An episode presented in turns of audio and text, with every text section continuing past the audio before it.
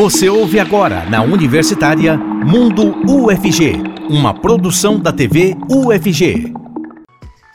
Verão, calor, viagens. Com a estação mais quente do ano, aparecem também as promessas de emagrecimento rápido. Nas redes sociais, influenciadores digitais compartilham rotinas de exercícios, receitas milagrosas e até vendem cursos de como chegar ao corpo perfeito. Recorrer a essas dietas da moda sem o acompanhamento médico e de um nutricionista pode até levar a uma rápida perda de peso, mas além de não ser uma garantia de sucesso, pode prejudicar e muito a saúde. No programa de hoje vamos falar com especialistas sobre o assunto. Fique por aí, o Mundo FG está começando agora.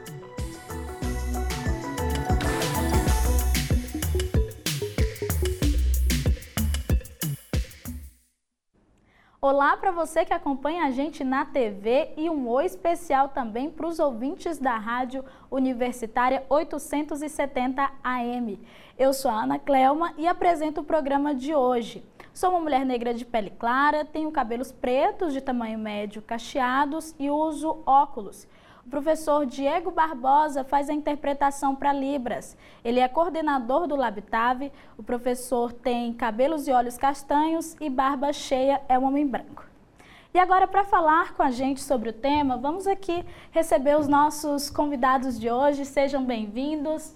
Nós recebemos o professor João Felipe Mota. Ele é professor na Faculdade de Nutrição da UFG e se descreve como um homem alto, moreno, de cabelos escuros e lisos e rosto arredondado. Tudo bem, professor? Seja bem-vindo aqui ao programa Mundo UFG. Olá, tudo bem? Agradeço o convite por estar aqui participando, falando de um tema extremamente importante, né? principalmente no final de um ano onde a maioria das pessoas querem resultados rápidos para aproveitar o verão. Sim, com certeza. E está com a gente também a Gislene Lima, que é doutoranda na área de nutrição e saúde da FANUT UFG.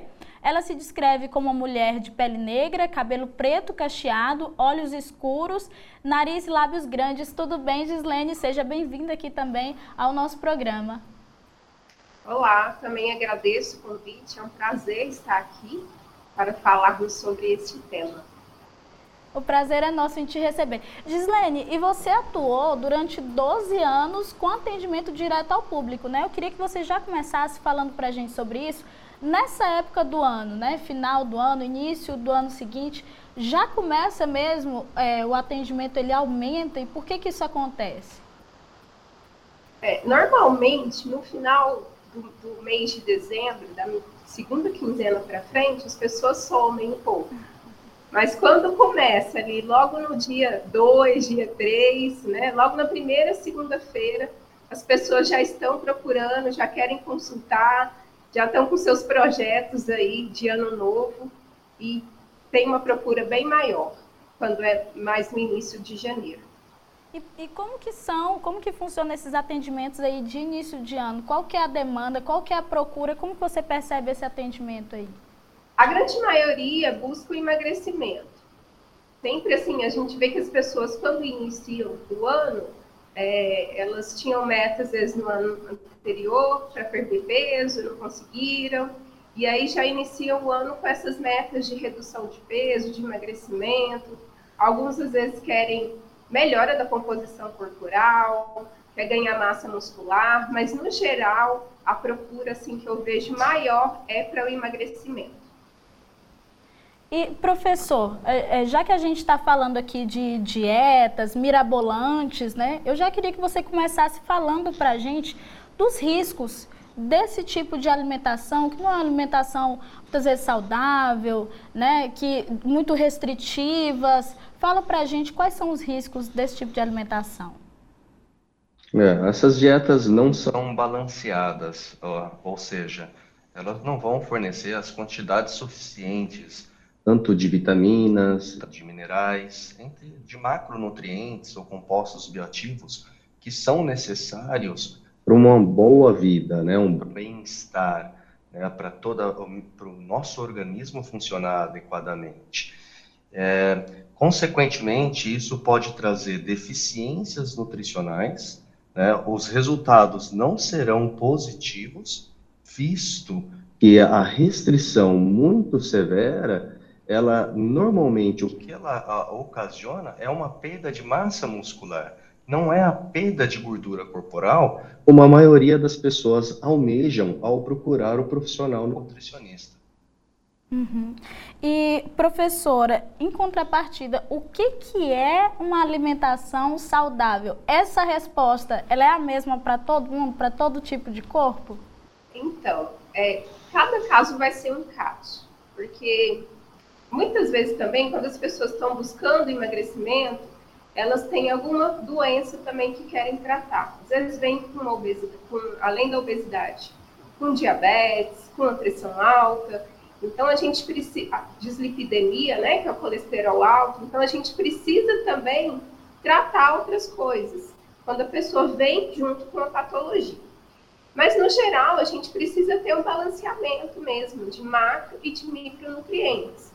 É, às vezes se faz uma restrição de alguns dos macronutrientes, né, que são carboidratos, proteína, lipídios, e isso pode ser muito prejudicial. Então, é, cada caso é um caso. A gente vai avaliar isso né, para cada pessoa, o que, que, seria o ideal, mas a gente sempre busca é, tratar essas pessoas com uma, uma alimentação balanceada em que cada um desses nutrientes estão na quantidade exata, ideal para uma boa saúde e para que a gente possa também ajudar essa pessoa a atingir os seus objetivos. Professor, quando é, a pessoa começa a seguir ali uma dieta que é muito restritiva, né, começa a fazer mal à saúde, quais sinais que é possível começar a perceber que não está fazendo bem? Quais são os sinais, sintomas, para ligar ali o alerta vermelho?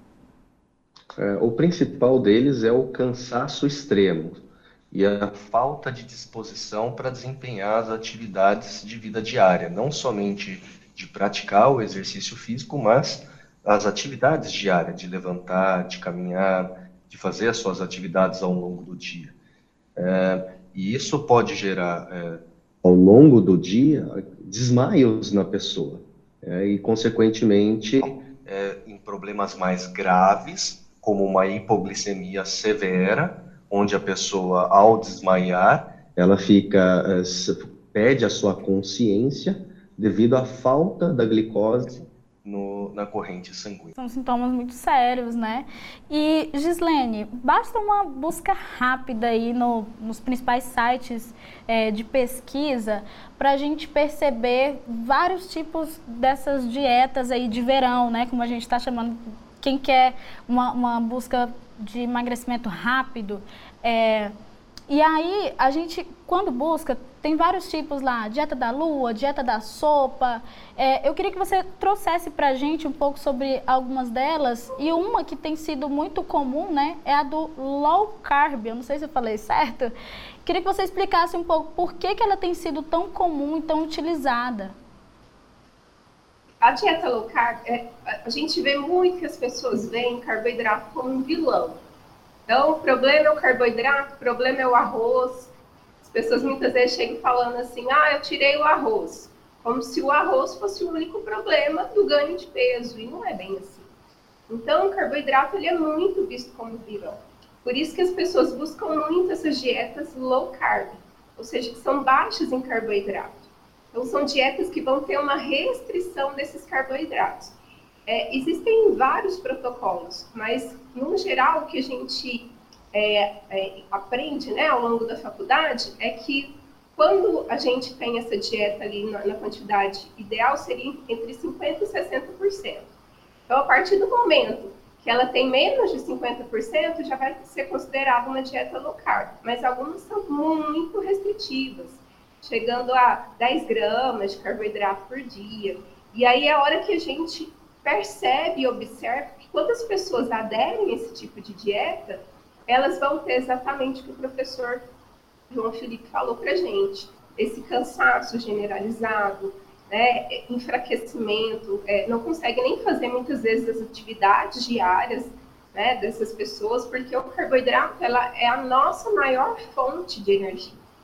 Então, isso é uma coisa que é importante as pessoas compreenderem, que o carboidrato ele não é o grande vilão. O vilão maior é o exagero, é o excesso de alimentos.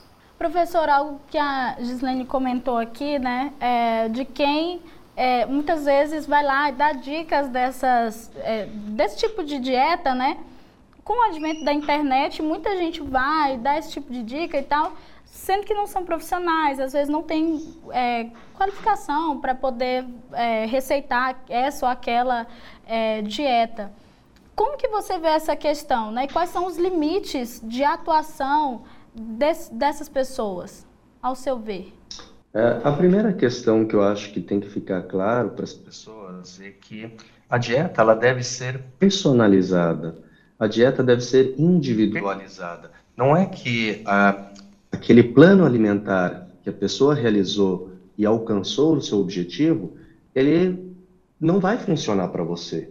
Foi especificamente para ela, porque são várias variáveis que a gente leva em consideração ao se calcular, ao se planejar o hábito alimentar para a pessoa. Né?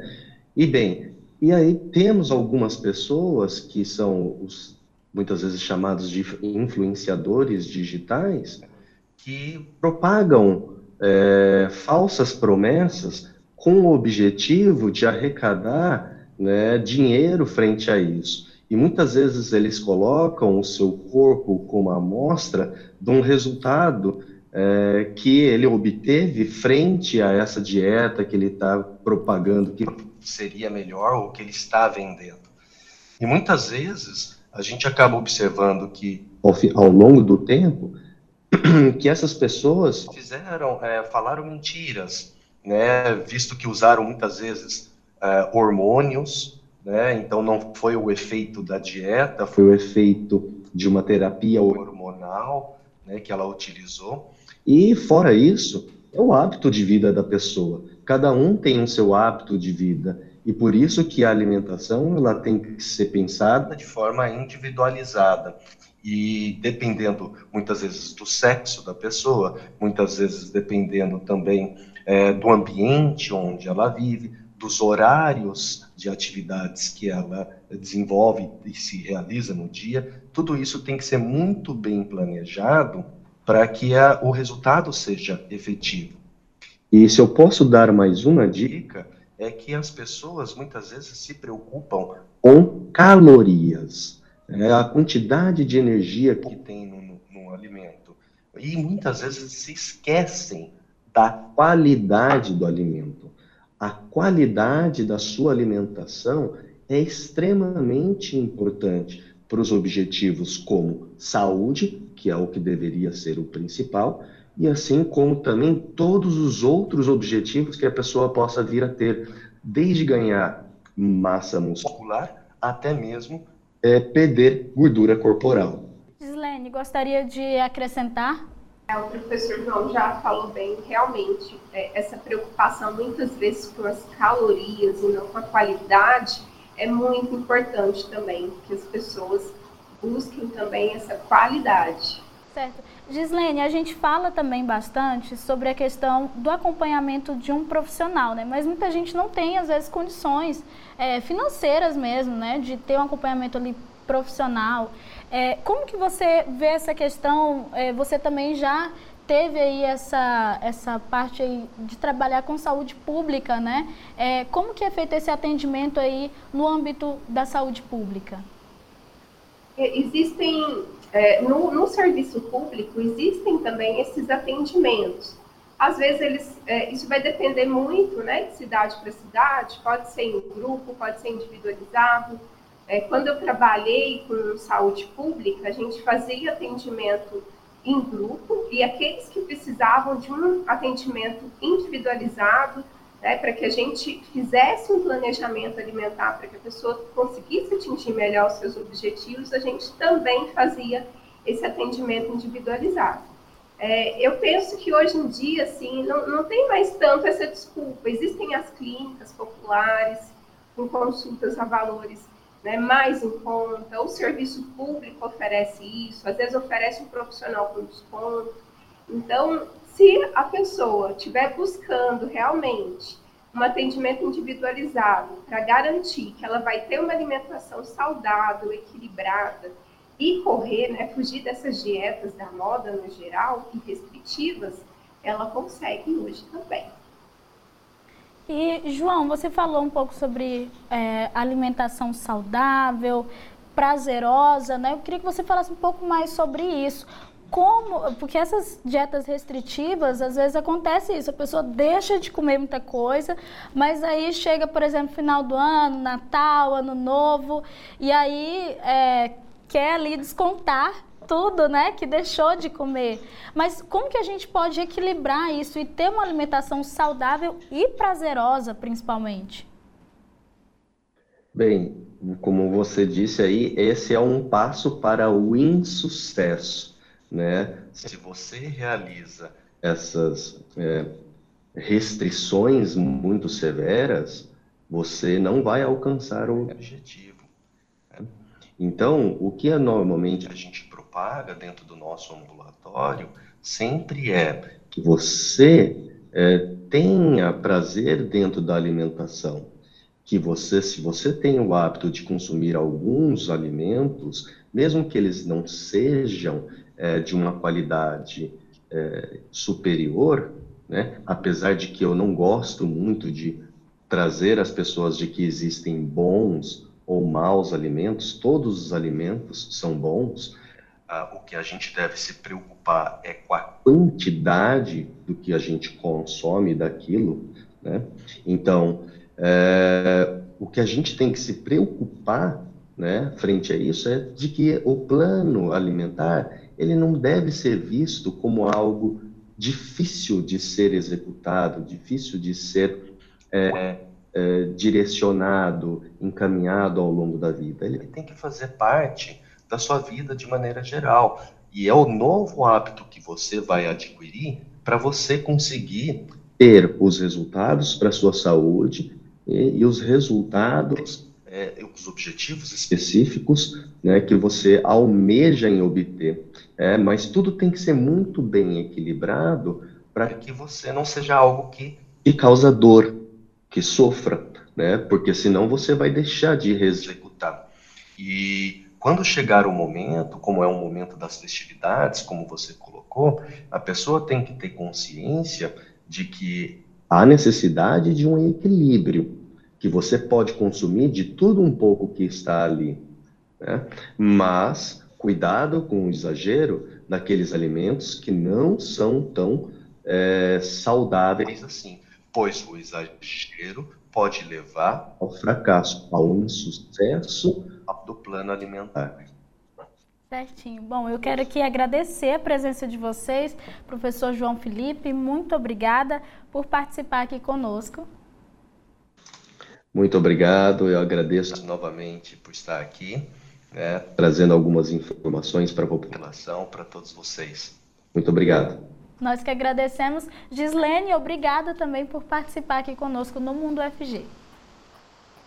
Eu que agradeço mais uma vez o convite, a oportunidade da gente estar trazendo mais informações e conhecimentos para a população. Obrigada. Bom, agora um intervalo super rápido. Daqui a pouco voltamos com mais Mundo UFG. Estamos apresentando Mundo UFG, na Universitária. Estamos de volta. Acompanhe a gente pelas redes sociais da TV UFG. Estamos no YouTube, Instagram, Facebook, Twitter e TikTok. Por lá você pode interagir com a gente. Curta, comente, compartilhe o nosso conteúdo. E agora nós vamos receber os nossos convidados de hoje para continuar falando sobre os riscos de dietas restritivas e exercícios mirabolantes. Nós recebemos aqui ó, o Tadeu Batista, ele é pesquisador da UFG e professor de Educação Física na Universidade Federal do Rio Grande do Norte. Ele se descreve como homem branco, tem cabelos grisalhos, curtos e usa óculos. Tudo bem, professor? Seja bem-vindo. Olá, Ana Cléo, olá a todos os espectadores. É um prazer poder estar aqui mais uma vez com vocês. O prazer é nosso. E nós recebemos também a Juliana Carneiro. Ela é professora da Faculdade de Educação Física e Dança da UFG e se descreve como uma mulher branca de cabelos pretos, lisos, abaixo dos ombros. Tudo bem, professora? Seja bem-vinda ao nosso programa. Olá a todos e todas. Bom dia, Ana. Bom dia. Tadeu, eu vou começar com você, porque a gente estava falando das, das dietas, né? Que é, ali nas redes sociais são muito comum, a gente vê falando, mas também tem os exercícios, né? Aqueles do tipo, faça você mesmo, que utilizam ali elementos que a gente tem em casa, um pacote de feijão, cabo de vassoura. É, esse tipo de exercício, ele é recomendável? Ou existe algum tipo de risco você utilizar esse, esse tipo de, de elemento, assim? Bom, Ana, é, isso vai variar um pouco. Quando a gente olha para algumas referências que estão postas aí do ponto de vista das perspectivas é, da saúde pública, se você fizer o seu cotidiano mais ativo, inclusive com a realização de atividades físicas e utilizando, do, é, desculpa, equipamentos que você tem em casa, é considerado bastante interessante, mas há que se tomar um certo cuidado, porque nem sempre as pessoas têm uma noção muito clara do volume, da intensidade, da forma de, correta de se fazer em algumas dessas situações, isso pode acabar gerando mais prejuízos do que benefícios à saúde de uma forma geral, principalmente a saúde orgânica, né, a saúde do próprio corpo. E isso pode acabar, muitas vezes, levando a problemas mais sérios, que vão precisar de mais tempo para serem resolvidos do que, às vezes, você poder fazer isso em casa. E Juliana, qual que é a importância então de um acompanhamento profissional também no momento de fazer é, ali a, a praticar atividade física ou até iniciar, né, a prática da atividade física? Sim, a orientação é essencial. E eu vejo duas questões que têm acontecido muito, principalmente nessa época de final de ano, que as pessoas procuram mais as dietas, procuram mais os exercícios. Um delas é a pessoa estar sedentária, é, e não saber como iniciar. E aí ela precisa de uma organização, de uma progressão correta, né? De um início de menor complexidade de exercício, de menor intensidade para posterior progressão e aumento dessa intensidade. Por isso, o profissional é essencial é, em, dois, quesitos. Né, principalmente em fatores ali cardiorrespiratórios que a pessoa ainda não está com condicionamento legal, né, isso pode trazer alguns malefícios, alguns riscos, vamos assim dizer, e no sentido, outro sentido, a questão musculoesquelética, principalmente articular. A pessoa não está preparada, não sabe executar, e ela pode aí não fazer corretamente, nem na intensidade como o professor Tadeu falou, e, e, aí ela pode ter algum risco aí aumentado, principalmente de lesão musculoesquelética, mas a orientação ela é essencial, né, para é, conseguir atingir os objetivos, mesmo que seja somente para a saúde física ali, né, no primeiro momento, né, e depois atingir a, posteriormente a regularidade desse exercício, né, a frequência, que é o que vai dar aí os grandes benefícios do exercício, então é necessário sim um profissional adequado acompanhando, um profissional de educação física de preferência. Professor, é, isso acontece também porque cada corpo é um corpo, cada corpo é, vai necessitar de um tipo específico de exercício. Como que funciona isso? Bom, é, aqui tem duas coisas, Ana, que a gente poderia estar tá considerando. A primeira está bem relacionado com a questão do, do tipo de corpo específico que cada pessoa tem. Então, geneticamente, né, é, quando a gente olha para a literatura científica, a gente tem corpos que tendem a ser naturalmente um pouco mais magros, corpos que tendem a ser um, é, naturalmente um pouco mais cheios e corpos que tendem a ser um pouco mais fortes, né? É, que são os corpos ectomorfos, endomorfos e mesomorfos. É, e aí pode ser que, de acordo com o objetivo de cada pessoa, a gente realmente tenha algumas características específicas para cada tipo de exercício, para cada tipo de corpo. É, porém, a gente tem que levar em consideração, talvez não apenas um processo de padronização corporal, mas a gente tem que levar em consideração também as características de, de cada uma, é, as condições iniciais que essas pessoas apresentam, os objetivos que ela tem.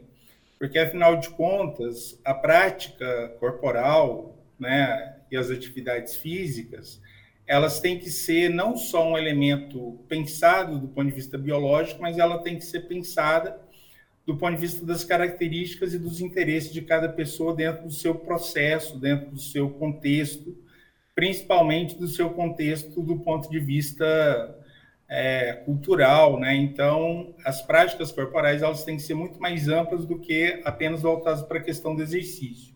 Mas de qualquer forma, né? Como a Juliana falou e aí eu concordo com ela, é importante que para que você tenha essas informações, que primeiro você tenha um contato com um profissional é, adequado, né? E aí, do ponto de vista da realização das atividades físicas e das práticas corporais, o profissional de educação física, o professor de educação física é o profissional mais adequado, principalmente nesse início de atividade aí. Juliana, antes a gente é, podia perceber que as revistas, né, principalmente aqui, ditavam esses corpos, é, digamos, ideais, dietas, exercícios é, que teriam que ser feitos para chegar então a esse corpo. Hoje a gente vê que são as, a, as redes sociais, né, que, que tem mais aí essa, essa presença é, no nosso cotidiano. Como que você percebe que isso foi acontecendo e o que que isso trouxe de novo? É, a gente não pode negar que a internet tem grandes benefícios, mas infelizmente algumas vezes, né, a gente tem alguns malefícios, né? É, a grande gama de profissionais, né, que ganhou essa rede, estou falando de profissionais da saúde em geral, professores de educação física também, tem disseminado, obviamente, a prática né, regular do exercício, mas também tem difundido várias informações erradas, informações que não são científicas, principalmente, né? Nessa necessidade, principalmente aí aconteceu muito na pandemia, os treinos online, as aulas online, né? É, entre aspas, um recurso naquele momento de isolamento, mas agora a gente tem que peneirar aí a qualidade, né? Que informação é essa que está sendo passada, né? E muitas vezes, na grande maioria das vezes, é, esse tipo de informação realmente vai é, levar a ainda aumentar né, esse padrão hegemônico aí de corpo, a necessidade de ter o corpo magro, de ter o corpo forte, né, de ter o corpo na estética é, que a gente sabe que é hoje a mais vendida, a mais procurada. E nessa tendência, a gente esquece que existe ciência atrás, né, que, que tem que ser referendada sempre. A gente esquece que as pessoas são diferentes, que as pessoas têm necessidades diferentes em todos os seus contextos, sejam sociais, as suas necessidades de vida e também relacionadas à sua saúde. É, e coloca todo mundo no mesmo bloco, né? Coloca todo mundo como igual é, e para todo mundo aquilo é igual. Então eu acho que a, a prescrição não só ali da atividade física, do exercício, ela precisa ser mais orientada é, a partir de uma individualidade e ela também precisa é, responder às necessidades né, do indivíduo. Então, as redes muitas vezes ajudam, mas infelizmente algumas vezes pode atrapalhar. Professor Tadeu, eu fiz uma pergunta no primeiro bloco e eu vou repetir ela para você, mais direcionada a essa área da educação física, né? É, na sua visão, quais devem ser os limites de atuação dessas pessoas que é, não são profissionais e que muitas vezes indicam, dão dicas e até vendem cursos, etc., sobre é, exercícios físicos? Bom, Ana, é, nesse caso, né, em relação aos profissionais que não são qualificados, é, com todo respeito a eles, mas eu sou totalmente contrário a isso, né? Porque quando você não passa por uma formação adequada, principalmente por uma formação de nível superior, você, é, ainda que esteja bem intencionado, pode acabar provocando uma série de sequelas nas pessoas, o que pode comprometer a vida, né? De algumas delas do ponto é, de maneira permanente. Né? Em algumas situações, isso é, no extremo, mas isso não é um exagero necessariamente, você poderia levar à morte. Né? Então, a gente tem que tomar muito cuidado com as recomendações dos é, dessas pessoas né, que não são profissionais de educação física e que estão fazendo sugestão aí de algumas práticas corporais sem ter a habilitação e a, e a qualificação necessária. Né? Então, é por isso que eu penso que essa prática realizada né, com o auxílio de um professor é, de um profissional qualificado, ela é fundamental. Né? Então, nesse caso, eu particularmente, né, da mesma forma que eu penso que eu, como profissional de educação física, não seria um profissional adequado para fazer, por exemplo, a orientação de uma dieta, outros profissionais e pessoas não qualificadas não tão, não são adequados para poder realizar uma prática vinculada aí à, à, à realização de exercícios físicos e práticas corporais. Juliana, tem crescido na internet também um, é, alguns movimentos, como o movimento Corpo Livre, Corpo Real, né, como são chamados, que buscam um dos objetivos, né, levar a autoestima das pessoas. É, e uma das, da, da do, uma das falas né, desse tipo de movimento é para você fazer exercício por se amar e não por odiar o seu corpo, né? Como que você vê esse tipo de, de movimento na internet, né, que vem em contrapartida a esses outros, é, de busca por emagrecimento rápido, enfim? Eu acho importantíssimo, porque incluir as diferenças é o que a gente mais precisa nesse momento, nesse momento que a gente está vivendo aí de tanto ódio, né? Então eu acho que é essencial. E o exercício, eu vou falar até um pouquinho da ciência, ele já tem mostrado trazer tantos benefícios, não só né, a saúde orgânica, mas a socialização, mais a interação, principalmente em transtornos né, mentais também, é, trabalhar essas questões. Então, tem que ser também por prazer, né? A gente vê isso acontecendo o tempo todo, as pessoas procurando, principalmente agora, como eu disse, atividades para emagrecer, para ter o corpo magro, é, e fazem atividades aí, agora que são as atividades da moda, vamos assim dizer. O HIIT, que é um, é um de alta intensidade, fazem isso sem nenhum preparo. Toma pré-treino, né, que tem estimulantes que podem aí levar a um ataque cardíaco, por exemplo. É, a gente tem aí, faz, faz atividade de jejum e etc. Tudo para tentar se incluir, né? E aceitar o diferente, todos nós somos diferentes, é tão importante. É, a gente tem já isso é muito próximo, Tadeu é um estudioso, pode até falar bem melhor que eu sobre isso, né? O quanto isso é, exclui as pessoas, é, é esse padrão de corpo que a gente tem aí, né? E o exercício tem, é tão potencial, atividade física, né? as práticas corporais são tão potenciais para N fatores na vida, para trazer benefícios na saúde orgânica, é, mas no aspecto da autonomia desse indivíduo, eu também trabalho no hospital, é, atendendo é, populações especiais, e é tão importante a gente usar da prática, do exercício, da atividade para a gente levar autonomia, para a gente fazer atingir é, parcelas da população que a gente não atinge, né? É, na maioria das vezes, né? Quando se, quando se preza simplesmente por fazer a prática da atividade, por fatores estéticos, né? Com objetivos estéticos. Então, é essencial esse tipo de movimento e que a educação física faça mais parte, cada vez mais, desse tipo de movimento. Tadeu, gostaria de acrescentar? É, gostaria sim, Ana. Né? Quero é, aproveitar o gancho aí e agradecer a Juliana pelo comentário em relação às minhas pesquisas, mas já, já, vem, já tem um certo tempo que eu venho pesquisando a questão do corpo, muito mais relacionada à área das ciências humanas, sociais, os aspectos é, sociológico, né? Eu costumo dizer que eu venho trabalhando muito a partir da questão da sociologia do corpo. Movimentos como o movimento Corpo Livre, eles são fundamentais para a gente poder entender algo que para mim é essencial, né? É, não existe um corpo padrão. Então, é, a beleza de cada pessoa, ela é necessariamente uma beleza que lhe é própria. Né? Na realidade, o que a gente tem que aprender, de certo modo, é identificar as características de beleza que cada um de nós temos a partir das nossas características pessoais, né? Por exemplo, eu com 54 anos não posso ter as mesmas características corporais de alguém com 20. Né? Nós temos características corporais diferentes e belezas diferentes que têm que ser respeitadas a partir de cada, de cada idade.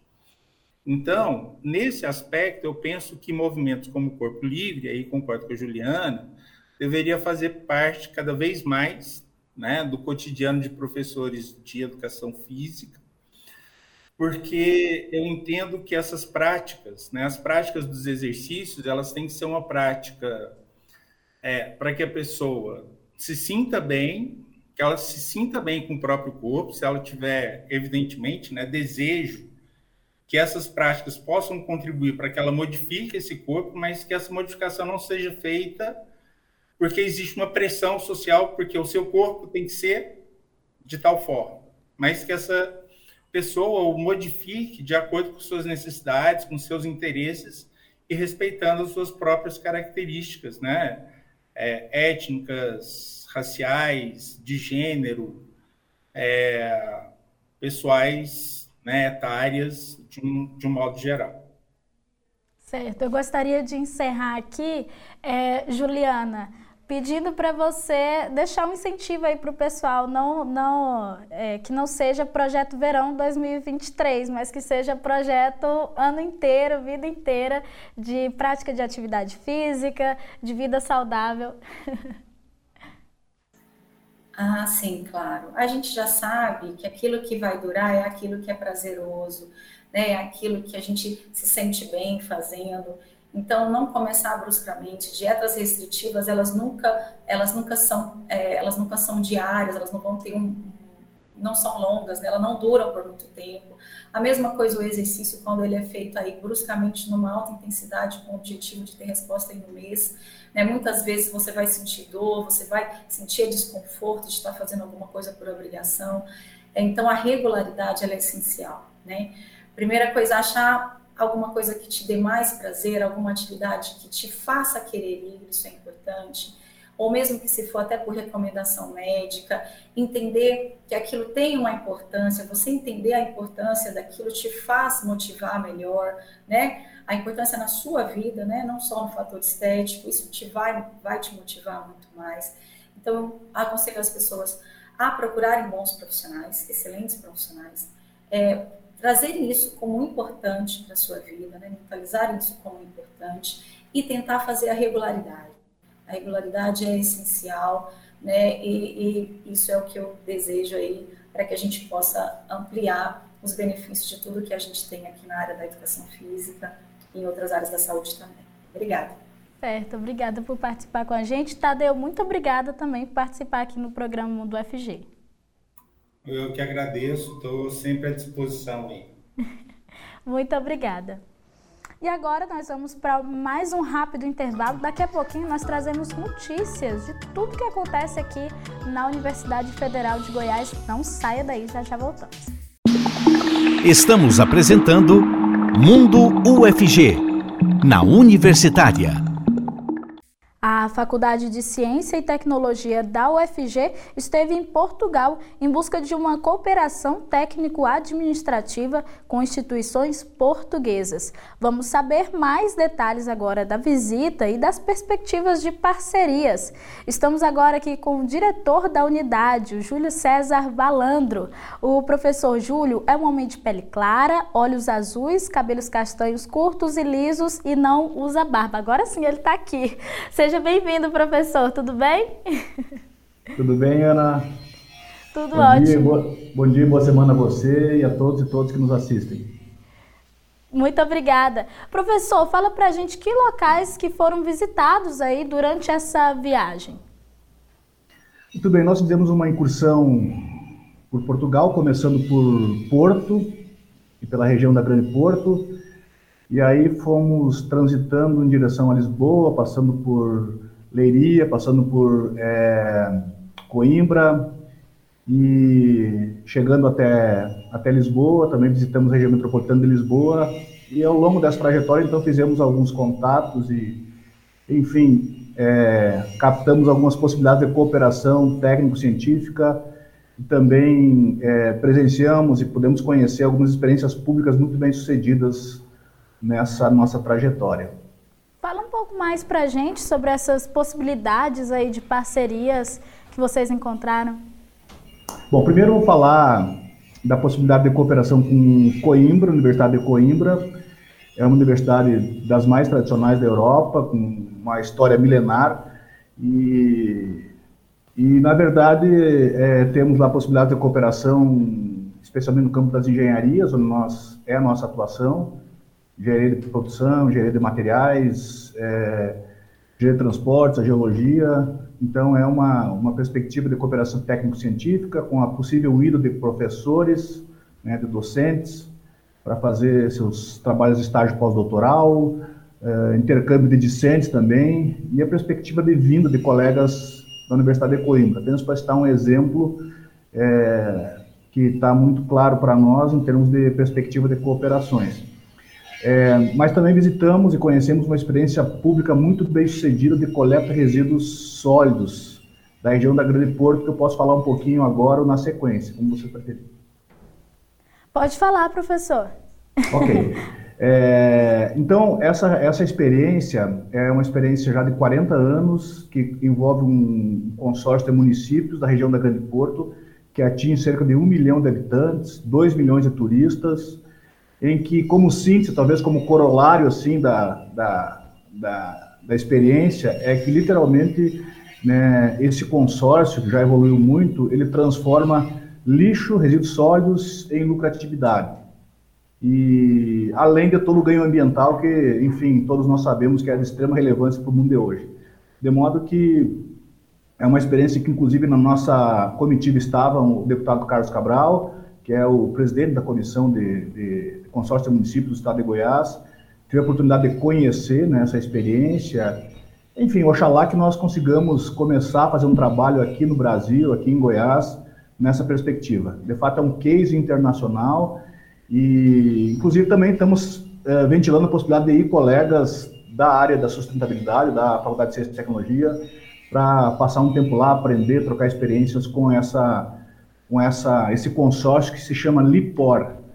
É, para ter uma ideia de números, eles, enfim, é, é operam cerca de 500 mil toneladas de lixo sólidos por ano, entre coleta e processamento, com uma lucratividade de cerca de 20 milhões de euros. Como eu falei antes, repetindo, é um, é literalmente transforma lixo em é, lucratividade. E professor, quais são os próximos passos agora para essa parceria é, dar certo aí? Então, nós estamos estreitando as relações, né, mantemos contatos e, é claro, é, conversando internamente com os colegas da Faculdade de Ciência e Tecnologia e, por que não dizer, com toda a UFG também, que tiver interesse, né, para, enfim, nós fazendo o levantamento de interessados, analisar as perspectivas aí de projetos comuns então, agora é uma fase de, vamos dizer assim, de levantamento de expectativas né, em relação a, a possíveis colegas interessados, e alguns já estão manifestando seu interesse, e aí sim avançar nas negociações, eventualmente pode ter necessidade de algum, criar algum é, convênio de cooperação, formalizar isso, outras talvez até já existam, então é, é só basicamente estreitar relações nesse sentido. Muito bom, muito bom saber como que essa parceria aí vai se construindo, né? Às vezes a gente fica sabendo só lá na ponta, só no final, quando já está tudo feito. Muito bom. Obrigado, professor, por vir aqui explicar para a gente como que está sendo construído tudo isso. Eu que agradeço pela, pelo espaço e estamos sempre à disposição. Muito obrigada.